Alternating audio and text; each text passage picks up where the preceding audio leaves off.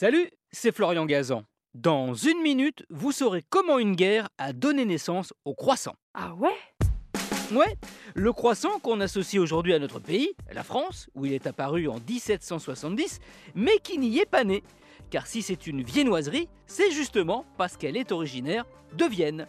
Et dont la forme est tout sauf un hasard, car elle fait référence à un siège qu'a dû subir la capitale autrichienne en 1683. Ah ouais? Ouais, la ville est alors assiégée par les Turcs qui cherchent à s'en emparer. Mais les Viennois résistent bec et ongle. Les soldats ottomans décident alors de les surprendre en profitant de la nuit pour creuser un tunnel afin de pénétrer dans la ville en passant sous les murs. Sauf que leur plan a capoté à cause d'un détail auquel ils n'avaient pas pensé. Ah ouais? Ouais, au moment où ils creusent, les boulangers viennois sont déjà réveillés pour préparer la fournée de pain du matin. C'est ainsi que l'un d'entre eux, un certain Adam Spiel, entendant des bruits suspects, donne l'alerte et les Ottomans sont ainsi repoussés une nouvelle fois. Au final, les Autrichiens, aidés par l'armée polonaise, finissent par remporter cette guerre.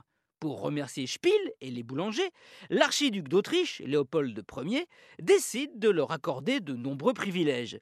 Ces derniers célèbrent ça, ainsi que la victoire, en fabriquant une petite pâtisserie qu'ils baptisent Hörnchen, qui se traduit par petite corne. Ils lui donnent une forme de croissant, en référence à celui sur le drapeau de l'Empire ottoman et aujourd'hui encore de la Turquie. À Vienne d'ailleurs, il y a une expression qui se dit encore de nos jours manger un croissant, c'est manger un turc. Même si, à trop en manger, c'est vous qui deviendrez la tête de turc, mais de votre nutritionniste. Merci d'avoir écouté cet épisode croustillant de Hawaii. Retrouvez tous les épisodes sur l'application RTL et sur toutes les plateformes partenaires. N'hésitez pas à nous mettre plein d'étoiles et à vous abonner. A très vite